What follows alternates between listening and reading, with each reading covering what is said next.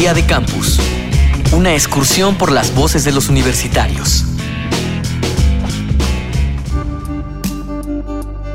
No todas las culturas ven la sexualidad del mismo modo, ni siquiera dentro de las mismas fronteras. Por ejemplo, uno de los mayores males que envuelven a la sociedad mexicana es el machismo y por consiguiente la homofobia. Sin embargo, en una comunidad zapoteca del istmo de Tehuantepec existen los mushes, personas nacidas de sexo masculino que asumen roles femeninos en la sociedad. Los mushes son muy respetados y valorados en su comunidad. En tu país, ¿qué tanta es la apertura a la diversidad sexual? En el Distrito Federal, pues sí existen parejas que ya pueden, bueno, están libremente, están en los parques besándose, están este, teniendo sus, situaciones sentimentales o sexuales, pero si nos vamos a otros lados del país, como en el norte, esta situación es muy cerrada, sobre todo por las cuestiones religiosas, políticas, familiares, eh, estas concepciones de que siempre debe ser eh, las relaciones familiares entre hombre y mujer. Vladimir Fernández, estudiante de la Facultad de Ciencias Políticas y Sociales, Ciencias de la Comunicación.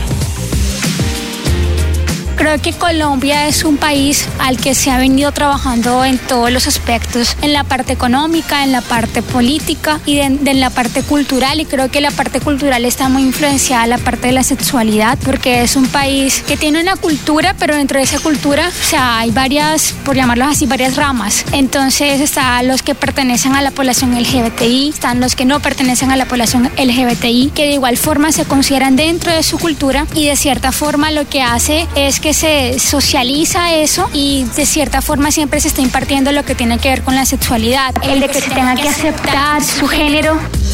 Hola, mi nombre es Sabina Blanco, soy estudiante de Comunicación Social y Periodismo en la Universidad del Norte en Barranquilla, Colombia.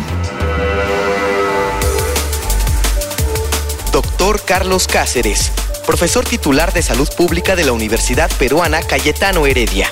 La apertura que puede tener que ver con diversidad sexual está dependiendo de, muchas cosas en la región, fundamentalmente de los cambios que están operando a nivel de medios de comunicación, del Internet, los cuales a su vez dependen de tendencias nuevas en la cultura, en manifestaciones artísticas y culturales, en fenómenos históricos, movimientos sociales que están teniendo cierto impacto en algunos lugares más que en otros, y finalmente en cambios legales también, ¿no? El hecho de que se estén, por ejemplo, eh, reconociendo matrimonios de personas del mismo sexo. Todo esto está produciendo en los últimos 20, 25, 30 años cambios muy acelerados que en relación a cómo se ve la diversidad sexual. En el mundo entero hay países donde la homosexualidad se sigue castigando como un crimen, incluso con la muerte, mientras que hay países donde una persona, eh, digamos, sexualmente diversa tiene todos los derechos, ¿no? Entonces está todo el abanico, pero también los marcos legales y su cambio en cada país responden a actitudes que van abriendo y que van